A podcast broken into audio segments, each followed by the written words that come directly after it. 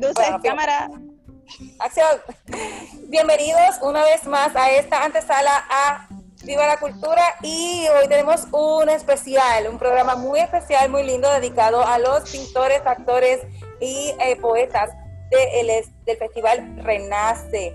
Saben que va a ser del 7 al 11 de octubre por la página del Festival Renace Internacional. Eh, bien importante para todos que estén bien pendientes porque ya esta semana sale el calendario con las actividades que vamos a estar presenciando y que ustedes van a estar disfrutando con nosotros. Estamos nada más y nada menos que en Puerto Rico, en el pueblo de Calley, y nos dieron este chance de estar en la Casa de la Historia de la Música Calle Llana. Así que para nosotros es un honor, le damos las gracias a Yambó y a todo su equipo por habernos abierto las puertas aquí en este magnífico lugar. Es un lugar hermoso en el centro del pueblo y maravilloso. Creo que tiene una historia espectacular. Bueno, quiero darle las gracias también a Brenda Santos, quien está con nosotros hoy. Brenda es parte de los integrantes de Danza Cultura de Puerto Rico y además es maestra de bailes. Eh, ¿En dónde que? En el pueblo de Cagua. en el pueblo de Cagua, la Escuela de Bellas Artes de Cagua. Sí, es cierto. Así que le damos la bienvenida a este magnífico programa y vamos a comenzar. Queremos darle, vamos a ver, la bienvenida a mi queridísimo Luis Velázquez Reyes, quien está desde Honduras, nos acompaña. Él es profesor y también es eh, poeta. Y vamos a hablar un poquito más al respecto eh, de eso. También por aquí está mi adorada muñeca de chocolate, Yasmat Cruz, quien ustedes han visto ya en otras entrevistas y eh, vicepresidenta de Enlace Cultural Caribeño y directora de Danzartes, escritora también y poeta, aparte de todos los demás atributos artísticos. También tenemos por acá a nuestro queridísimo Leoncio Castro. Don Leo, mi, adorado ángel de la guarda, desde Honduras nos visita. Eh, don Leo es actor, es declamador y es eh, cantante y nos está acompañando en el día de hoy. Eh, faltan unos cuantos que a lo mejor estén entrando, si no, pues yo sé que hay muchos que han estado disculpándose por algunas emergencias. Y vamos a comenzar esta travesía. Vamos a empezar con Luis, porque, ah, bueno, vamos a, Luis, te voy a, te voy a brincar el, espacio. Vamos a comenzar, a comenzar con Yasmal, porque sabemos que Yasmal no puede estar mucho rato. Yasmal, sabemos que estás en Nueva York, sabemos que eh, eh, tienes un libro que es un poemario eh, y quiero que nos hables un poquito sobre qué te inspiró a hacer ese libro y cómo fue la dinámica y la técnica que utilizaste y cuál fue la técnica que utilizaste para llevar a cabo tus poemas.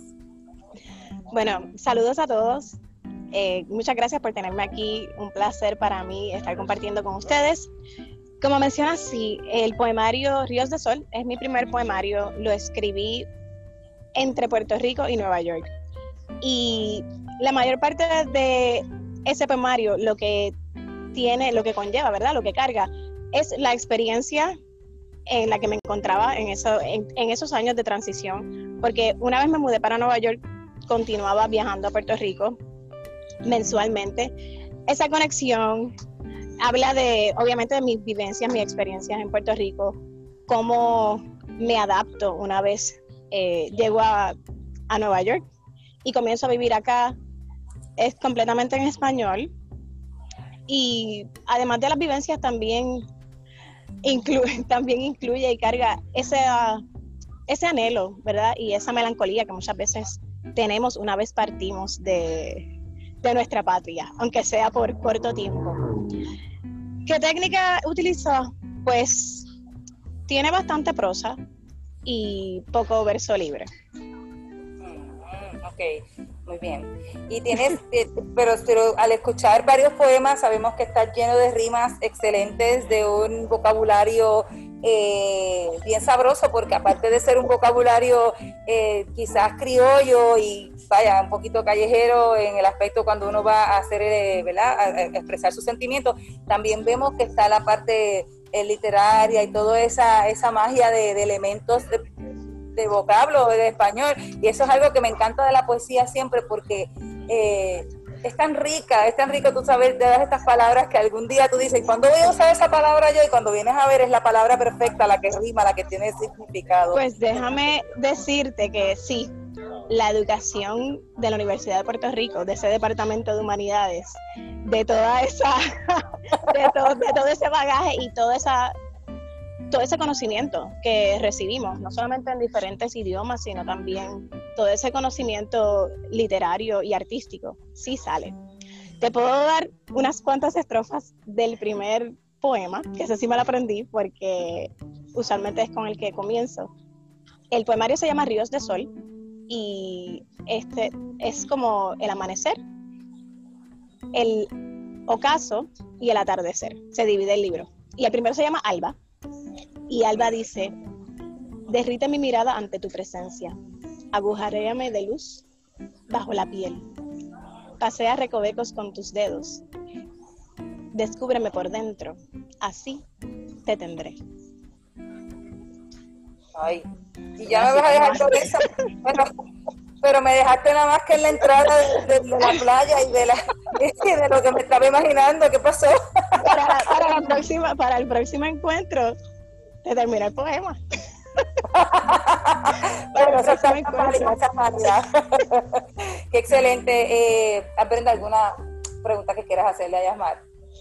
Eh, ¿Cuál es tu inspiración, Yasmar? Ya hemos escuchado eh, que fue este, esta transición que hiciste de, de, Puerto Rico a Nueva York, pero ¿hay algo más, hay algo más que te inspira? Mi inspiración, la naturaleza, el frío de aquí, que es brutal. Bien inspirador. Eh, los amores, los desamores, la salud, más que nada las experiencias, porque las experiencias son las que cambian a uno y muchas veces, ¿verdad? La mejor manera de sanar es escribiendo y sacando todo lo que uno lleva en el alma. Y ese poemario fue como una explosión de, todo lo que yo tenía por dentro durante esos, esos años. hermoso, de verdad que sí. Luis, ¿en, tu experiencia escribiendo tiene algo que ver con, con esto que está diciendo Yasmar también? Sí, al final uno escribe sobre lo que ha vivido, lo que anhela vivir o lo que se, se, imagina, ¿no? Entonces, todas las experiencias de, de, vida vienen a, alimentar la inspiración y alimentar, pues, eh, lo, que uno, lo que uno ha escrito. Qué excelente, qué rico, que, que a mí me encanta, yo escribo también eh, y bueno, tengo tantos escritos que mis hijos me dicen, mami, por favor, cuando, antes de morir, deja todas las libretas para entonces saber qué vamos a hacer con ellas. yo siempre escribo en el primer papel que, se me ocurre. Eh, a veces viene así de musa y, y uno escribe. Y yo sé que tiene que haber unos momentos en la vida para uno poder expresar, ¿verdad? Esos sentimientos. Qué bonito. Y sí, lo que inspira a uno, aparte de las vivencias, también puede ser algo que acabas de ver, puede ser un árbol, puede ser un momento que acabas de, pasar y no es tuyo. A lo mejor viste algo que te inspiró a escribir sobre ese tema. Eh, y así pasa también con los que escriben obras de teatro y novelas y demás, eh, que escriben muchas veces según lo que ven, las cosas que han vivido. Qué excelente. Bueno, Yasmar, sé que tienes que eh, hacer una retirada. Te dejamos buen provecho y que la pases muy bien. Gracias, gracias, gracias. Gracias por tenerme aquí. Estén pendientes a todas las antesalas y, a, y al festival para que conozcan más de nosotros y escuchen la poesía completa. Así que cuídense. Un besito a todos. Y también que vean la entrevista que te hicimos hace ya unas semanas, que también ahí derrochaste mucho el, talento eh, de poetisa. Exactamente. Cuídense. Bye. Bye. Bye.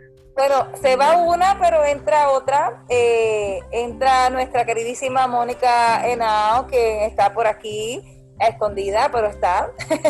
Mónica es parte del Enlace Cultural Caribeño, es una mujer que eh, dentro de sus pasiones le encanta el arte y le fascina todo lo que tiene que ver con, eh, con escritura, con teatro, con baile, con eh, la cultura en general y que el desarrollo de la cultura. Mónica, ¿estás ahí? Sí, sí, aquí estoy. ¿Sí me escuchas? Sí, te escucho. Saludos, salúdame aquí a la gente. Sí, buenos días o buenas tardes, donde quiera que se encuentren. Mucho gusto de saludarlos. Ah, mira, aquí te veo. Qué bueno. Anda, anda guapa ella. bueno, Mónica, eh, te quiero presentar a Luis. Yasmar se tuvo que ir porque estaba en una, claro, en una mucho gusto. Luis Velázquez y Leo, don Leo Castro, y a mi amiga Brenda Santos, quien es... Eh, Hola, Brenda. es eh, maestra, bailarina también, y entonces baila con nosotros en Danza Cultura y para el festival nos estamos preparando. Ya mismito vamos a, a preguntarle a Brendita qué es lo que estamos haciendo como si yo no lo supiera, pero para que otra persona ¿verdad? tenga el chance. pero este, seguimos eh, en, esta, en este maravilloso momento de poetas y de actores. Eh, vamos a hablar un poquito con, con Luis, pero también quiero que, le, que, don Leo intervenga porque estamos hablando de inspiración, ¿verdad? Estamos hablando de, de qué nos motiva a escribir, qué, qué, qué elementos usamos pero también para declamar, para actuar, tenemos que tener esas mismas inspiraciones y motivaciones. Y entonces yo quisiera que en un momento dado, ¿verdad? Don Leo me nos explique, cuando usted va a declamar un poema o hacer quizás algún monólogo, eh, ¿qué, ¿qué es lo que lo motiva y qué lo inspira? Pero antes de que nos conteste esa pregunta, Luis, quiero que nos hable sobre sobre la técnica que utilizas en tu escrito. Cada poeta es como, ¿verdad? Cada, artista usa tu técnica. Así que me gustaría que Luis nos dijera un poco sobre, sobre qué técnicas usas y obviamente que nos hable sobre tu experiencia hasta el sol de hoy eh, como poeta. Bien, aquí eh, saludándoles desde la bella ciudad de San Pedro Sula. Soy residente en la ciudad de La Ceiba desde el 2015, pero en medio de la pandemia en julio me vine para Ay, ay, se... Lo ahora, ok. Ay, que no te escuchamos de por qué te fuiste para Ceiba por las, por la, a mí, para San Pedro por la, por la pandemia. Por la pandemia, sí. Me vine porque eh, para estar con. Ay. Me imagino que es para estar con su familia, eh, porque ya nos había explicado un poquito anteriormente. Eh, está un poquito frisado, te, te frisas en, en, ocasiones, sí. Entonces, eh, vamos a, preguntarte algo eh, sobre, háblanos sobre tu, tu, lo que hablamos de la técnica y sobre, bueno, tu manera de hacer pues, poesía. Principalmente es verso libre, pero en este libro, Recuéstate en mis ojos, pues aquí la mayoría de los poemas son verso, verso, verso libre hay uno que está colocado al principio, que es prolegómeno, que esa es prosa poética. Y tengo uno que es eh, un son, soneto, el único soneto que he hecho en mi vida, creo. Eh, que, tiene, que tiene rítmica, con, con, con Explícanos un poco sobre la diferencia, explícanos un poco sobre, la, para que la gente también, ¿verdad?, entienda eh, hace muchos años que yo no hablo de poesía y de las, y de las técnicas de poesía, de las reglas y, la, y las eh, reglas y las, ¿cómo que se le dicen? Métrica. Vaya, las reglas de la poesía y la, ajá, y la métrica. Así que explícanos un poco sobre cuál es la diferencia entre un soneto y verso libre. Verso libre es que eh, los versos se escriben sin tomar en cuenta eh, su extensión, es decir, puede ser un verso de, de 10 sílabas, de 11, de 5, de 3 y así, verá, el, poema se, se compone de, de, varios versos que tienen una extensión dif, diferente cada, cada uno. Y también es verso libre porque no se siguen las reglas de la métrica que tienen, las palabras no tienen que ir acentuadas en, en, en determinada ¿verdad? El verso métrico, el verso métrico tiene que ser, por ejemplo, un verso de de 10 sílabas. Entonces todos los versos de ese poema tienen 10 sílabas y las y las y la va y está acentuada, por ejemplo, la tercera sílaba, la quinta sílaba o la séptima sílaba, esa es métrica, ¿verdad? Ese es verso métrico. Y el verso libre no, ¿verdad? No, no, no importa la extensión de, de las de las palabras y no importa en qué, en, en, en qué sílaba está, llevan el, el, el, acento. Exactamente. Ay, qué excelente, ¿ves? Ay, uno aprende porque uno se lo olvida, tú sabes, yo escribo, pero realmente eh, siempre escribo métricamente y sobre todo cuando si voy a componer una canción también, entonces trato de, jugar con la, con la métrica, ¿no? Pero en momentos uno no se acuerda realmente de, de las reglas y de cómo es que va el asunto. Eh, la gente se cree que porque escribe prosa, pues ya, eh, que prosa es como hablar y que no hay un sentido. Eh, no, tiene que haber un sentido y tiene que haber una, ¿verdad? una organización. Qué interesante. Entonces, cuéntanos un poco sobre este libro. Que, ¿En qué te inspiraste para este libro? ¿De qué tiene que ver? A, quién va, ¿A quién va dedicado? Bien, este libro es una recopilación de más de 20 años de poemas, ¿verdad? Son poemas que escribí desde que era adolescente, desde que tenía 16, 17 años, allá por 1997, 98, y más o menos hasta poemas que escribí en el 2016. Esta recopilación, esta selección yo la hice en el año 2018, le había puesto Ah, ese no, Estamos perdiendo un poquito.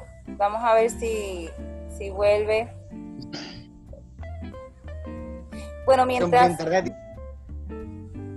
Luis, te perdimos en el momento preciso. si puedes repetir, por favor, cuando dijiste después de, del 2016, eh, de esta recuperación. Sí, entonces eh, son poemas más o menos que escribí hasta el 2016. La recopilación la hice en el 2018. Le había puesto otro nombre al libro, pero investigué y ya ese nombre ya estaba, ya estaba muy usado. Entonces, sí, eh, ahí lo mantuve guardado hasta que a principios de este año, antes de la pandemia, busqué a un amigo para que me lo editara era un amigo poeta también, que él ya tiene varios libros publicados aquí en Honduras.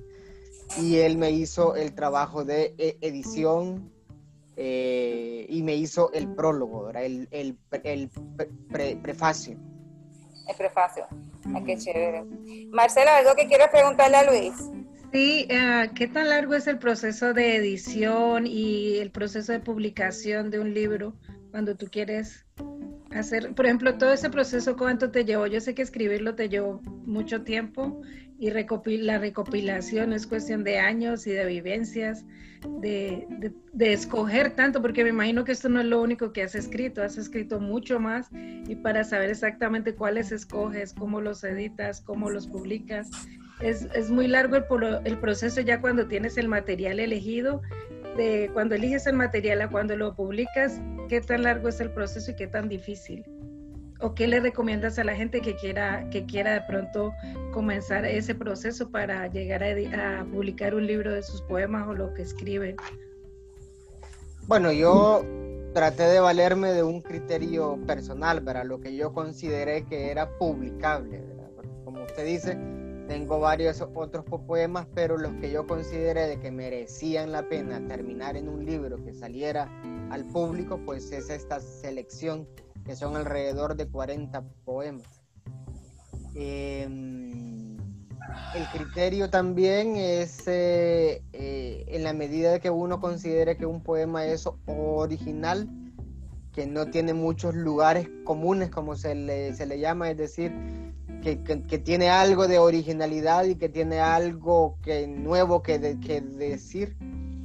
Eh, y eso, pues, yo siempre, siempre que presento el libro, digo la idea es que los poemas se defiendan por sí mismos, que el libro se defienda por sí mismo, ¿verdad? Que no sea, que no tenga yo que decir, ay, que mi libro es bueno, porque obviamente yo no voy a decir que mi libro es malo, pero que ya lanzado al público, pues los críticos, los lectores, las lectoras, digan si se identifican con él, si le gusta, si no le gusta y que los poemas se defiendan solos, pues, porque al final el libro va a quedar, yo voy a, voy a seguir envejeciendo, voy a morir y el libro eh, va a tener que contar su propia historia. Y el proceso entre eh, que lo terminas y decides todo eso y lo publicas, ¿te llevó mucho tiempo? Eh, no, yo busqué a mi amigo, cuando yo ya tenía la selección de los poemas, yo lo busqué en enero de, este año. Él más o menos ya tenía lista la edición para abril. Se tomó un tiempo, La, la, tenía lista para abril y en mayo ya, ya la teníamos terminada. Entonces en mayo se publicó por Amazon aquí eh, haciéndole publicidad, lo pueden encontrar en Amazon para... Claro, porque... de eso se trata, claro, por supuesto, de eso Ya te iba a preguntar cómo lo encuentro o dónde lo pido. Exacto.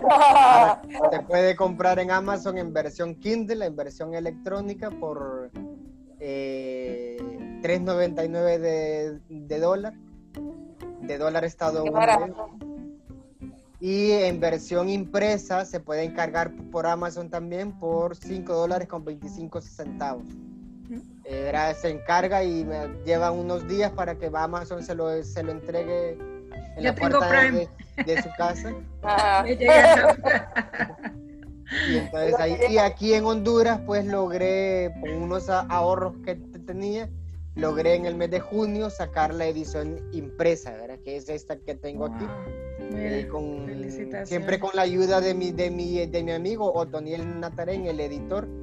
Eh, él me contactó con, con, con, una imprenta y ahí pues él se encargó también de, de, darle los formatos a la imprenta y, el, y con unos ahorros pues lo logré eh, sacar 400 ejemplares. Felicitaciones. Felicitaciones. Gracias. Pues un orgullo hispano, como decimos aquí. El libro se llama Recuéstate en mis ojos. Está bien bonito, eh, me gusta mucho, fíjate, Yasmar también, eh, Ríos de Sol, y entonces eh, Recuéstate en mis ojos es como que me, suena más romántico en el aspecto de, es romántico, pero no necesariamente de, pareja, sino lo entiendo que es como como que yo estoy aquí para ti en mi vista, lo que te veo es para tu descansar. me, me, gusta mucho ese título, realmente está muy llamativo de verdad que es un, es un honor y es, un placer para nosotros tener eh, personas como, como tú. Gracias. Que, que dentro de, empiezan con el poco, entonces ya el, logro es hacer un libro y ya esa es, esa es una meta que ya rápido cumplimos. Entonces vienen otras metas, vienen otras metas para ti, vienen otros, otros libros que están pendientes. Sí, de hecho, eh, tras varios años de mucha pausa, es decir, hubieron años enteros en que yo no escribí ningún poema o escribía uno al año. En este año he escrito mucho más. Era en medio de Me imagino que la pandemia es la culpable. En medio de la pandemia, sí. Y eh, espero, más o menos digo yo que ahorita tengo como la mitad de, de otro libro. Eh, no sé cuánto tiempo me, me, va, me, va, a tomar seguir escribiendo, si, si la inspiración sigue ahí. Para sí, dame un segundito. Tengo que hacer algo porque se me, me, acaba de entrar una llamada que no sé por qué me entró una llamada cuando estoy en pleno programa. ¿Cuál es de los favoritos? ah, puedo salir. Eh, uno de mis favoritos ah, es eh, este que se llama a ver si lo encuentro por aquí, Autotestigo. Autotestigo. Autotestigo es un poema, eh, lo escribí hace mucho tiempo, quizás allá por, uf, por el 2000 quizás. Cuando tenías tres. no, no, ya, ya en el 2000 ya, ya tenía 19. Ok, y es, es, es basado, yo, bueno, lo que yo pienso de la escritura, yo no he escrito mucho y estoy apenas como incursionando en este medio, pero eh, casi siempre los favoritos de uno son de experiencias personales que han motivado esa, ese escrito. ¿Eso tiene algo que ver con tu, con tu, con tu vida, con alguna experiencia que pasaste en ese momento?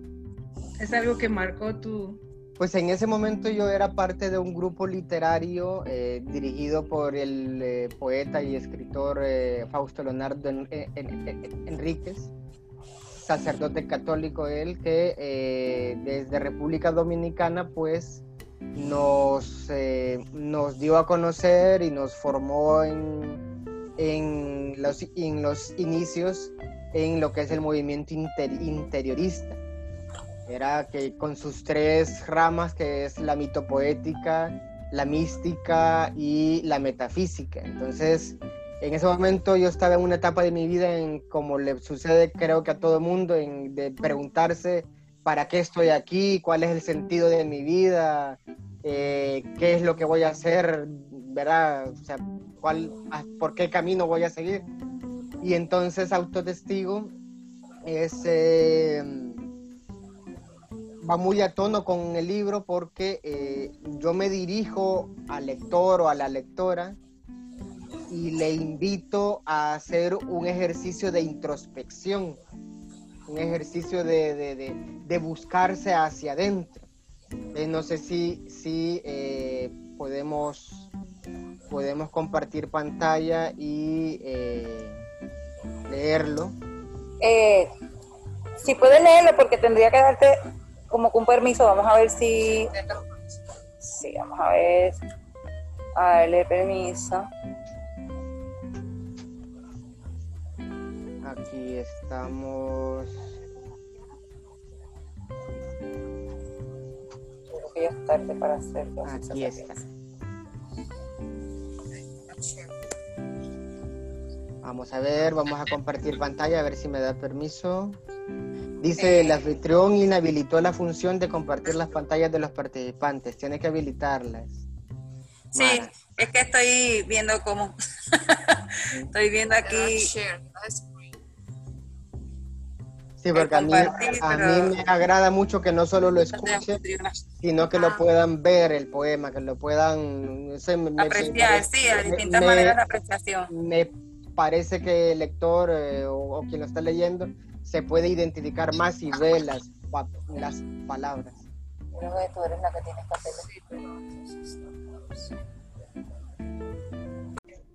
Es que no nos está dando la opción porque estamos en el teléfono Ah. Entonces, eh, sí, yo creo que por, hoy nos vas a tener, después nos las puedes enviar, de hecho, incluso nos puedes mandar un screenshot y yo cuando pase la, la, entrevista, lo que hago es que entre las imágenes que pongamos la pongo, claro que sí. Está bien, está bien. Autotestigo. Ya no aguardes en tu cuerpo, ni sea tu boca la que me llame. Desabotona las sombras que te atan a las piedras Deja dialogar al aire entre tus brazos, que no son brazos. Sé como la luz que aluniza en el riachuelo, la que se anega de ella misma. Ondula y desdibuja tu atmósfera, la piel, esa placenta que no te pertenece. Recuéstate en tu pecho para que presientas los pasos invertebrados de tu interior. Qué belleza. Wow. Es bien intenso. Es la verdad. Así que bravo. De verdad que me encanta. Eh, ese es de autoautoría, ¿verdad? Es que acuérdate que me salió un momentito, ese es de tu autoría. Sí, sí, todos los poemas que son del, libro son de mi autoría. Oh, ok, ese está en el libro, perfecto. Y ese está, eh, ese, pero ese fue de tu, de tu vivencia, de ese momento cuando estabas en la búsqueda, eh, pues, en esta búsqueda espiritual y, verdad energética que siempre estamos el ser humano. Qué bonito, de verdad, Luis. Eh, te, agradezco sí, muchísimo. Felicitaciones, muy, muy interesante, muy. Te agradezco muchísimo que estés con nosotros y quizás también en, dentro de, eh, de hecho, Luis va a estar con nosotros en el Festival Renace y también en uno de los días queremos que, que uno de los talleres sea de poesía. Y nos encantaría que si sabemos que eres profesor también, que puedes hablarle a la gente pues para que saquen quizás un momento, eh, ese momento de musa, como digo yo, y que, pero que sepan cómo expresar esa, ese sentimiento, porque no es lo mismo yo decirte qué bonitos ojos tienes, me gustan tus dientes, eh, como que no, no es tan romántica. Eso es lo que se llama, eso es lo que se llama lugares comunes. ¿Cómo? Eso es lo que se llama que se llama lugares comunes.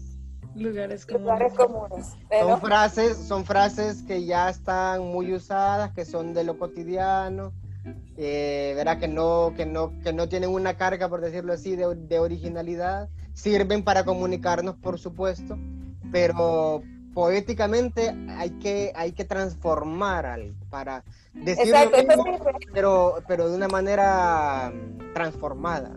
Exacto, eso sirve como para, eh, para medio quizás de un poema, de alguna frase que estamos utilizando, no como que para, eso es un verso de mi poema, no. Eh, yo creo, me gustaría, en el festival queremos que la gente también tenga la experiencia de convivir con el artista y no tan solo eh, verlo y escuchar sus poemas, sino también que tengan esa experiencia eh, maravillosa de, escribir y de, entender el cómo y los porqués. Así que realmente sería, es maravilloso y yo sé que vamos a tener del 7 al 11 de octubre. Y, y, ahora no te me vayas, por favor, yo sé que es hora de comer, pero ya mismito estamos por terminar. y quiero que don Leo nos explique, don Leo, esas, esas poesías, hay poesías, hay monólogos, eh, hay soliloquios, hay obras de teatro, etcétera. Pero la poesía tiene la facultad, tiene, bueno, no sé si es la facultad o el aquel, vamos a decir, de que tienes que leerla e interpretarla casi como el autor de la, de la poesía lo diría. ¿cómo podemos, cómo yo sé, cómo yo sé como artista, como, como actriz, qué es lo que quiere el poeta si el poeta se murió hace como 10 o 11 años? Bueno, mira, Mara, yo he estado escuchando a Luis, he escuchado a Sandra, Sandra Santos, ¿no? Allá, a Brenda, Brenda, eh, a Mar. Sí, que, bueno, la letra, por ejemplo, de este poema que el amigo Luis acaba de interpretar, sinceramente, eh, te penetra humanamente y son de los poemas que a mí me gustan, porque tengo varios poemas aquí de varios escritores hondureños, muy en particular serbeños, ¿verdad? Que los he leído y es un mensaje interno que siento, como por ejemplo cuando canto una canción, usted lo sabe muy bien, eh, que hay que sentir todo lo que el escritor ha puesto en su libro entonces, esos sentimientos, como dijo Luis, hay que sentirlos. En la forma de interpretarlo, eh, de la forma como está escrito y de la forma como se debe de interpretar. Son sentimientos que uno tiene que crearse al leer un poema, visualizar mentalmente lo que el poeta ha escrito. Y así es como se vive. Y tienes razón, y don Leo dijo algo que es también como cuando uno canta una canción, ¿verdad? Cuando cantamos tenemos que interpretar lo que no tan solo el cantante nos está diciendo, sino también quien la escribió, y no todo el tiempo quien, quien cantó fue el que escribió. Eh, pero cuando estamos en, en la declamación, ¿hacemos un personaje o nos vamos a simplemente tratar de sentir lo que el escritor sintió cuando escribió ese poema. O simplemente desarrollamos un personaje eh, X que tal vez tenga que ver en relación con, el poeta o, no. ¿Cómo, ¿Cómo, usted lo hace? Usted como actor, como declamador, como, como cantante, ¿cómo usted lo hace? como le digo, Omar, que tiene que ser una vivencia interna en, lo que el, en lo que el poeta ha escrito tiene que sentir esas expresiones escritas en el libro, entonces saber dar los movimientos y el tiempo de cada expresión de una forma eh, de actuación, ¿no? Todo eso tiene su, su regla, como él explicó de la forma de escribir un verso, un poema, vaya, lo que fuese.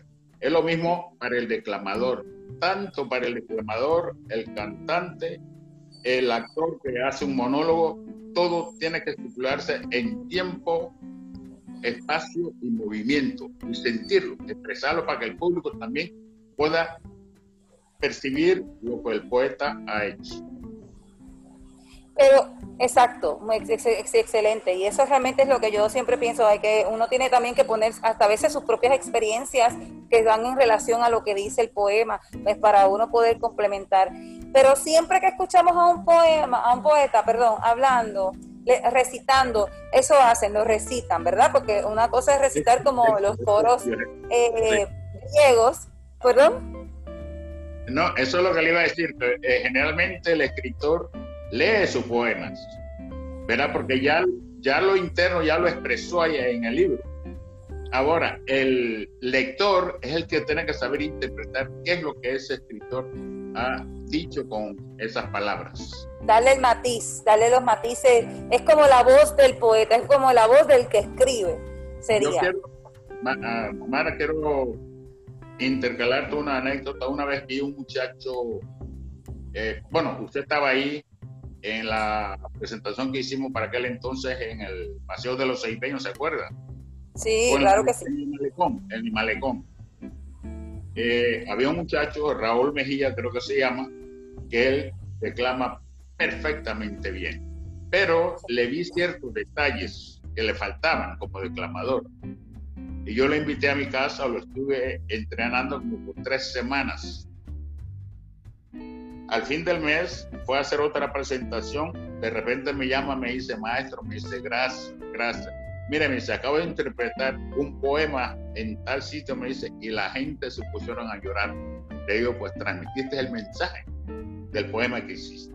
Y es lo más esencial. En la parte actoral es lo más esencial. Transmitir ese mensaje, lo que el escritor ha expuesto en tu libro. Exacto.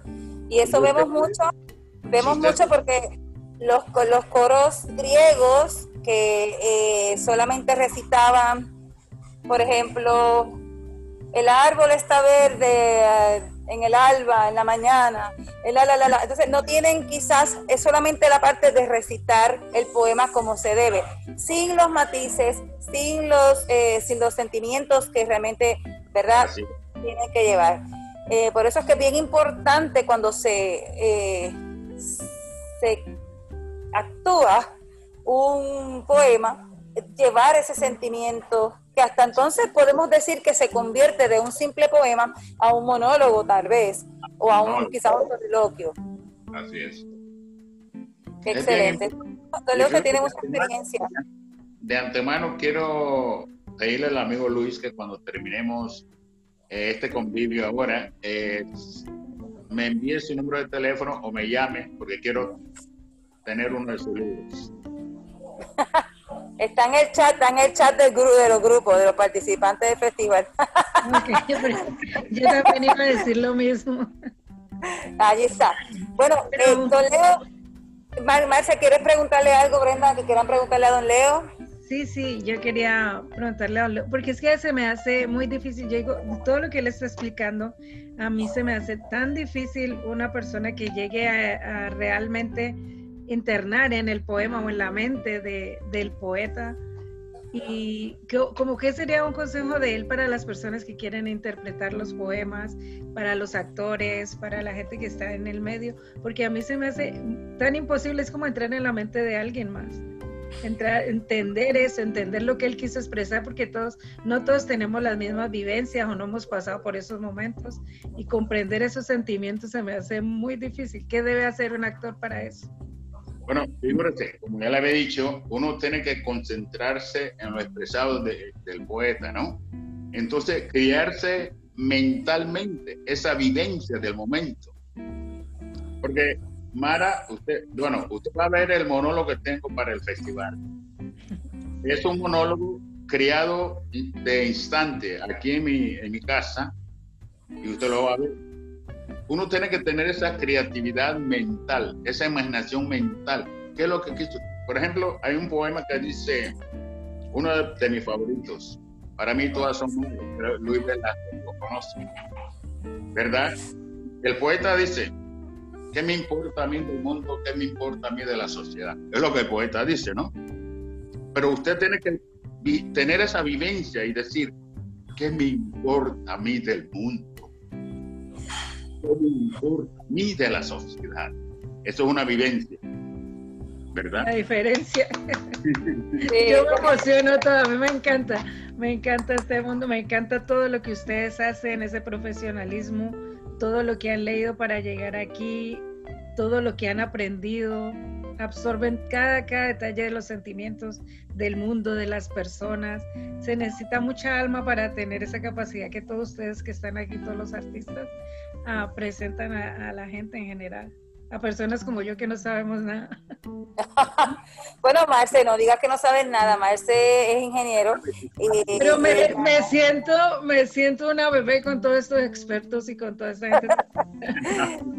eh, el chiste es que Marcela, Marcela es un ingeniero, pero ella es, es diferente porque ella crea compañías.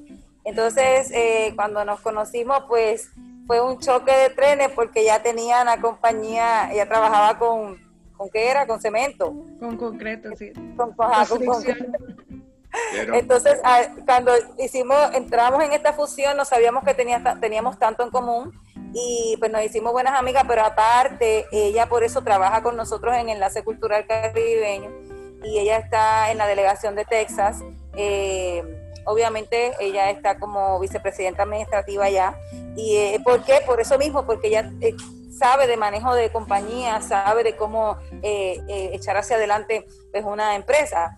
y nosotros, aunque somos sin fines de lucro, pero somos una empresa.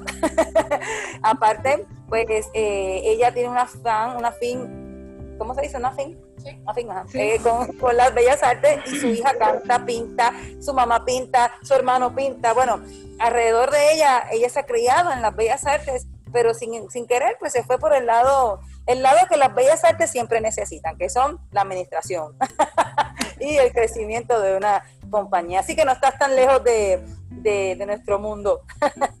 Brenda, ¿alguna pregunta para don Leo? un comentario. Sí, porque ella no, está, ella no está lejos de nuestro mundo porque usted sabe perfectamente bien que parte de mi experiencia la adquirí entre cubanos y puertorriqueños. ¿verdad? sí. es verdad. Porque si usted, yo le comentaba a Mara que la primera película en Estados Unidos para aquel entonces fue la historia de un personaje puertorriqueño eh, este señor decía eh, la historia de un soldado que se perdió en el tiempo de Vietnam. en Puerto Rico lo conocían popularmente como Yeyo. Creo que la mamá de Mara conoció esa historia de este personaje. Fue mi primera participación en el cine haciendo el papel secundario como hermano de, del personaje ahí en la ciudad de Nueva York y con una casa productora de un puertorriqueño que residía en Nueva York, llamado Tony Felton. ¿verdad? Y pues luego tomé eh, talleres de danza moderna con la gran actriz y maestra Miriam Colón. No sé si Miriam todavía vive, porque tenía el... No, ya falleció, falleció después que Obama le dio el premio, al ah. par de tiempito murió. Sí, que tenía el teatro rodante puertorriqueño. También tomé talleres de actuación con Miriam para aquel entonces. Conocí a la que señora... Leo es puertorriqueño. tuve la satisfacción de trabajar con una gran actriz puertorriqueña también que ya falleció, eh, la señora Mona Martí. Doña Mona Martí fue de las primeras actrices en Estados Unidos, eh, pues puertorriqueñas. Yo trabajé con ella en la famosa obra musical cubana Cecilia Valdés. Luego, hace dos años, trabajé con otra señora puertorriqueña, que no recuerdo el nombre, en una película que se filmó aquí en Honduras, ¿Quién paga la cuenta? Ahí trabajaron dos puertorriqueñas actrices, que no recuerdo los nombres. Y ese ha sido, pues, mis pasitos en el campo artístico. y entonces se encuentra con otra puertorriqueña que no nada más me encuentra en Estados Unidos, sino que voy hasta su casa, hasta Honduras. Lo sigue Puerto Rico. Una puertorriqueña y también nos contactamos, nos conectamos aquí, vaya, somos la base de este movimiento aquí en Honduras. Ella lo conoce. Bueno, inclusive mi amigo Tony le mandé un mensaje ahora temprano a mi esposo. Mira, es tan gracioso porque Tony me dice que yo en dos, en menos de, bueno, ya en tres meses me dice, ya en menos, en menos de un año la gente te conoce y saben de ti. Y yo le digo, bueno, pues enorgullécete, porque esto va a ser así siempre. Recuerda que mi trabajo depende de yo hacer comunicaciones y, y de trabajar con la gente. Don Leo es vicepresidente cultural de la delegación de Honduras de Enlace Cultural Caribeño y yo creo que mejor que él para ese puesto nadie porque él, eh, tiene la chispa, el carisma, la gente lo conoce, eh, es una figura que realmente el pueblo lo quiere mucho, lo conocen por sus películas y por otras cosas también. Eh, fue muy amigo de Guillermo Anderson, quien fue un, un cantante muy importante de La Ceiba y de Honduras, al cual todavía celebran, porque murió hace como tres años. realmente, tres años, ¿verdad? Tres o cuatro años tres, cuatro años ya. Cuatro ya, ajá. Y realmente pues es un cantante ícono eh, y las personas pues este relacionan mucho lo que es Guillermo Anderson y obviamente a, don Leo ser amigo de él también tienen esa pues esa conjuntiva ahí y realmente es bien interesante don Leo tiene una historia bien interesante eh, bueno ¿qué les digo? Y sobre todo que después de su carrera se haya ido a vivir y a hacer patria y a hacer cultura en su país, eso es algo que vale muchísimo. Y realmente pues estoy muy contenta de tenerlo por aquí. Bueno, señores, ¿alguna otra pregunta, Brenda, que le quieras hacer? Eh, no, yo solo quería hacer un comentario sobre este. Creo que, Luis tenía una pregunta. Ajá. Sí. Luis quería, tenía una pregunta. Primero. Ah, Luis, ok. Luis, es que yo no veo aquí los, el, chat, en la parte donde suben la mano y todo, yo no veo aquí nada. no, pero que, participe primero Brenda. No, adelante Luis, te envío un comentario. Bueno, bueno, ¿quién va? no, yo solo quería, quería decir que eh, como toda obra de arte, ya sea pintura, escultura, música, poesía, etcétera, eh, he aprendido de que en este caso la poesía es polisémica, está llena de polisemia, es decir, de múltiples significados. Lo, que, lo que yo escribo, lo que yo escribí y plasmé en el libro, eh, mi intención, por decirlo así, comunicativa, no necesariamente es la misma para todos los lectores y las lectoras, ¿verdad? sino de que el poema va a transmitir lo que, lo que el lector o el lector perciba en ese momento, lo que esté viviendo, lo que esté pasando por su, por su vida.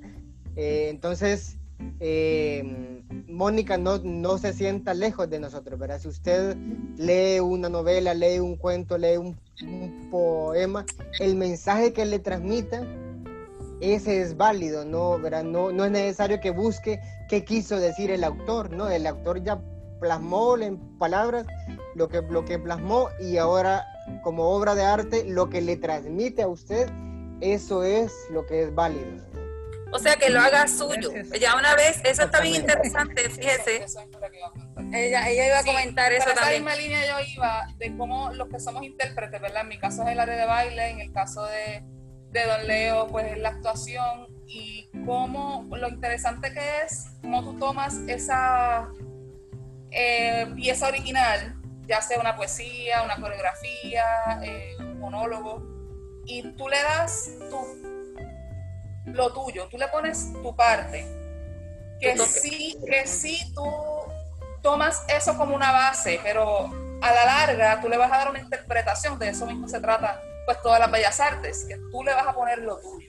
Y ese mismo era el comentario que yo traía, de de cómo todos los que somos intérpretes, los cantantes, los bailarines, los actores, ponen su semillita dentro de, lo que es eh, lo, que, lo que el autor nos está proponiendo. Eso está bien interesante porque entonces también vemos entonces que también en la parte actoral tú puedes hacer un recitar un poema o hacer este la declamación de un poema de manera que no realmente sea la manera en que el autor lo está lo, quiso decir, sino también darle quizás eh, otro tipo, otra perspectiva. Por ejemplo, hay mucha gente que utiliza lo que es la ironía para, para tratar de llevar un mensaje, pero dejando la duda de que realmente eso sea, ¿verdad? Entonces ya ahí tú le vas dando otro matiz, otro punto, quizás tu punto de vista eh, porque quizás tú no estás muy, ah, no te agrada realmente lo que, el, lo que el autor realmente quiso llevar, la noticia que quiso llevar, o igual pasa con el baile, eh, cuando uno va a expresar una pieza, que hay distintas maneras, o vamos a hablar de mí mismo contigo, que hay distintas maneras de uno eh, coreografiar, ¿verdad? Pero entonces si uno va a, llevar, a coreografiar para el sentimiento de lo que, para llegarle a los sentimientos de alguien, tienes dos opciones, o escuchas la música y te dejas llevar por la sensación que causa la música o lo que realmente el artista quiso eh, componer. Así que realmente tiene mucha lógica y me gusta mucho esa, eso, porque realmente uno le da su toque y su perspectiva. O sea que en el fondo lo que vale es el sentimiento con que lo, lo leas, lo recibas. Exactamente. Exactamente. Gracias a todos, aprendí mucho. bueno, pues no se vayan que todavía nos queda. Por aquí que vemos a Brenda Santos, mi amiguita Brenda. Brenda es, eh, como dije anteriormente, ella es eh, bailarina, ella es maestra de baile en la Escuela de Bellas Artes de Caguas y ella también pues eh, la raptamos y la hicimos parte de, lo, de los 50 de danza cultura de, de, Puerto Rico internacional. Eso es un chiste interno porque siempre somos de 4 a 6 personas en la, en la agrupación, pero decimos que somos 50 porque nos movemos y hacemos todo como si fuéramos 50. Así que Brenda, eh, hablando un poco sobre, ¿verdad? Todos los temas, yo sé que hoy estamos hablando más de poesía y de actuación y pues quizás eh, eh, teníamos a los pintores, pero no llegaron. Eh, pero vamos a, te quiero preguntar, aparte de los años que llevas como maestra y como bailarina, porque son dos cosas diferentes, tu experiencia, tu experiencia como, como maestra, ¿hasta dónde te ha llevado? ¿Cuál es tu, cuál es tu más grande experiencia, la más grande experiencia que has tenido como maestra? como maestra, pues muy bien tú dices que, no es lo mismo tú ser eh, bailarín, lo mismo que me imagino que le pasará a Luis, que no es lo mismo quizás enseñar a hacer poesía, que sentarte a escribir poesía, pues lo mismo pasa con los que somos bailarines, no es lo mismo tú pararte de un escenario, eh, interpretar una pieza, que tú ser la persona que, que está detrás de lo que está pasando en el escenario en ese momento. Y como maestra para mí es una satisfacción enorme. Cuando llega al final de un semestre o llega al final de un año y yo puedo ver, porque lo, lo, lo interesante del baile es que es algo visual, o sea, yo, yo puedo ver lo que yo hice. Y veo cómo ellos interpretan lo que yo, o sea, mi, mi, lo que yo, lo que yo puse ahí, mis sentimientos como ellos me lo expresan a mí. Me imagino que pasará lo mismo cuando Luis quizás escucha lo que estábamos hablando ahorita con Don Leo, eh, lo que pasa cuando cuando alguien interpreta su poesía, pues así mismo lo siento yo cuando veo a mis estudiantes interpretando algo que yo creé. Y para mí esa es mi mayor satisfacción. Yo, yo ver el trabajo realizado al final y que ellos hayan internalizado ese conocimiento que recibieron durante ese, ese, ese tiempo que estuvieron conmigo. Muy bien, que, que, que y sé por experiencia que el resultado es lo que, es lo que o, o te sube o te baja, ¿verdad? Eh, porque pues hay personas que aunque traten, pues no dan pie con bola, como decimos nosotros, pero hay otros que sí, que, realmente te sienten, te sienten. Eh, Brenda, mm, no le pasa la no se ve ella en la cámara. Ah, ¿será por Siempre apareces tú, cuando ella habla no, no aparece en la, no le Ah, es porque ella tiene su micrófono apagado. Por eso es que ella tiene su micrófono apagado. Bueno, este, déjame,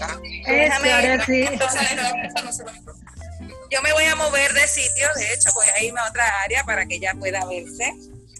Este, así que me voy por aquí. Ahora me ves. Este, sí, sí, sí. Ahora te va a tocar repetir tú. Vamos a ver qué belleza del lugar.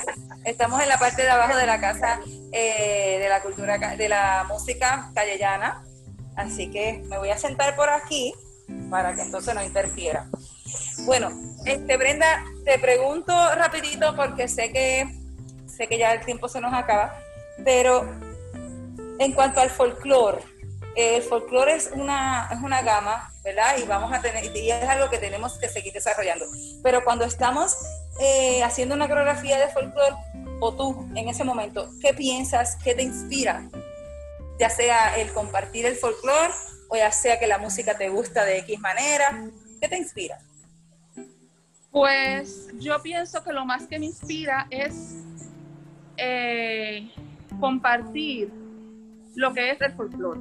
En el caso de Puerto Rico, es nuestra música típica, pero no necesariamente en mi experiencia eh, es algo que todo el mundo conoce, que para mí es algo pues triste, ¿verdad? Porque uno quisiera que lo que es suyo, pues todos los puertorriqueños supieran qué es, pero la realidad, en la realidad en nuestro Puerto Rico, pues no es así.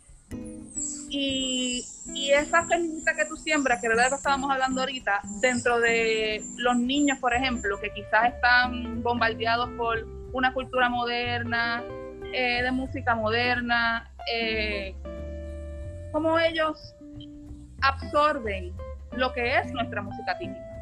Y para mí eso es súper importante, porque los que conocemos ahora de música típica, en algún momento ya no vamos a estar. ¿Y qué va a pasar luego con nuestra música? Tenemos que preservarla. Y yo pienso que, que esa es la clave de una cultura, cualquier cultura, Honduras, Chile, Estados Unidos, México, que, que, preservemos lo que es nuestro. Y para mí, el folclore, más que una música que quizás aquí lo utilicemos como de fiesta, en Navidad se usa música, mu, mucho la música típica, más allá de eso, es esa preservación de lo que es nuestro. Yo pienso que eso es fundamental para, la, para el futuro de, de cada país. Excelente, sí, definitivamente.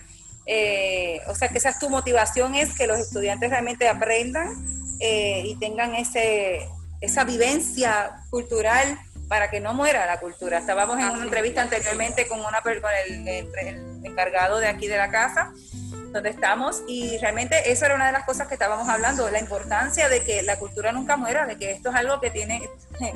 Una persona sin cultura, decía Alviso, es como, es como un, un, vaso sin agua. O sea, ¿para qué sirve si no sabe ni quién es? Así que tenemos que ser bien, bien amantes de nuestra cultura y tenemos que definitivamente saber cómo preservarla y cómo es la manera de preservarla, llevándola a nuestros niños, a nuestros jóvenes, definitivamente. Excelente. Eh, Brenda, yo sé que estás con nosotros en Danza Cultura rapidito. Dile a la gente, cuéntanos qué está pasando, qué vamos a hacer para el festival. Eh, tenemos cosas locas, pero quiero que las digas tú. Pues para el Festival Renace, que ya mismo comienza, dentro de pocas semanas, eh, vamos a estar presentando bailes típicos de Puerto Rico. Eh, los bailes típicos de Puerto Rico tienen eh, son muy variados.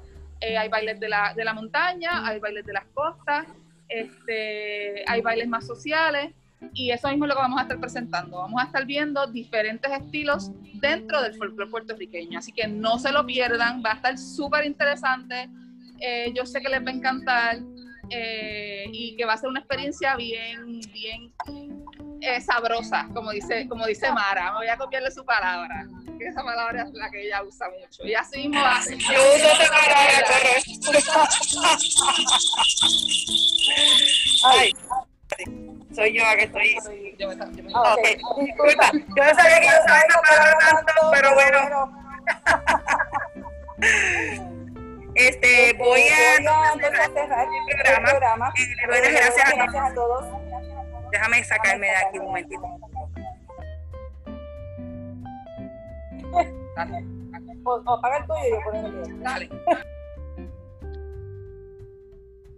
Ahora sí, este, le doy las gracias a todos ustedes por estar, de verdad que por compartir con nosotros. Eh, nosotros somos eh, una compañía sin fines de lucro, como dije anteriormente, pero que tratamos de llegar a donde más eh, nos necesiten. Eso es importante. Y la, de la cultura nos necesita siempre. Así que viva la cultura de show, la antesala, el Festival Renace. Esto para nosotros es un un logro. Así que recuerde que del 7 al 11 de octubre vamos a estar on y vamos, tiene que estar pegado, tiene que estar pegado a ese, a ese- Facebook porque vamos a tener entrevistas, charlas, eh, charlas de cultura, talleres, o sea, no es nada más un show visual donde ustedes dicen, qué lindo, no, vamos a estar con todo y para todo. Así que no sé si tengan alguna pregunta, alguno, algún otro de momento. No, por mi parte, muy bien. Ah, No, eh, solo- Sí, quería hacer una pregunta más. No se ha definido eh, las etapas que se van a hacer las presentaciones, ¿no? Porque sabemos que tenemos danzas, tenemos poetas. No se ha definido el horario o, o lo, Qué bueno que pregunta, eh, sí, qué bueno que pregunta porque tenemos, sí, tenemos este, eh, ya el lunes sale el primer eh, calendario de todas las actividades que vamos a tener y los horarios de los artistas. Así que estén bien pendientes porque eh, eso es sujeto a cambios, ya que es el primero que vamos a sacar. pero igualmente, pero es, bien importante que ustedes tengan una idea de lo que estamos, ¿verdad? Y de lo que se va a hacer. Son dos presentaciones al día, una es en la tarde como a las 2 de la tarde de hora de Puerto Rico y así vamos jugando con la hora de Honduras y qué sé yo, mira ya la mano mía. y el, el de por la noche es a las 7 de la noche, hora de Puerto Rico. U8, estamos todavía dilucidando qué horarios en la noche, pero eh, creo ya para el lunes, si Dios permite, ya eso estará planchado y lo vamos a, lo van a poder disfrutar igual que nosotros. Bueno, señores, entonces le damos las gracias a la Casa de la Música Calle Llana que nos está ofreciendo este hermoso espacio. Y aquí mismo es que vamos a grabar nuestra presentación la semana que viene. Y le damos gracias a Jambo, a su esposa, por ofrecernos, por dejarnos estar aquí. Y también le damos gracias sobre todo a Radio San Isidro, la radio de todos, 105.1 en radio en la la Ceiba, Atlántida, Honduras. También recuerde escuchar nuestro podcast de Viva la Cultura de Show el cual está en Spotify y puede escucharnos en se escribe Anchor, A-N-C-H-O-R, Anchor.fm. Ahí nos puede escuchar también y va a estar esta entrevista, si Dios permite, va a estar on también allí eh, en el podcast. Estamos bien contentos y le damos gracias a Luis, a don Leo, que siempre está con nosotros. Luis, muchísimas gracias. A Yasmar, que está desde Nueva York. A Brendita, está por aquí conmigo, a Mónica. Mónica, mi amiga, te quiero. Gracias por estar con nosotros compartiendo. Y recuerden, suscríbase si todavía no tiene su, eh, um, ¿cómo se dice? Su enlace de invitacional para el festival. Recuerde, vaya a la página enlacecultural.org, enlacecultural.org, y allí mismo, mira, hay un botón, hay dos botones que dicen suscríbase, suscríbase como si tuviera prisa. ¿eh? Suscríbase, acabe. y ahí mismo, pone su email y ahí queda. Recuerden los artistas también invitar a todos los que puedan para que se suscriban y nos vean en este festival Renace. Y esto fue Mara Betancourt para Viva la Cultura de Show en antesala con pintores y poetas. Ah, postdata, tenemos más poetas como David Fortín y tenemos pintores como Joshua Ramos y Lucy. Así que Vamos a estar bien pendientes a ellos también y a su arte. Cuídense mucho, Dios los bendiga. Chao. Chao. Chao, chao. Adiós. Noche, feliz día. Igualmente.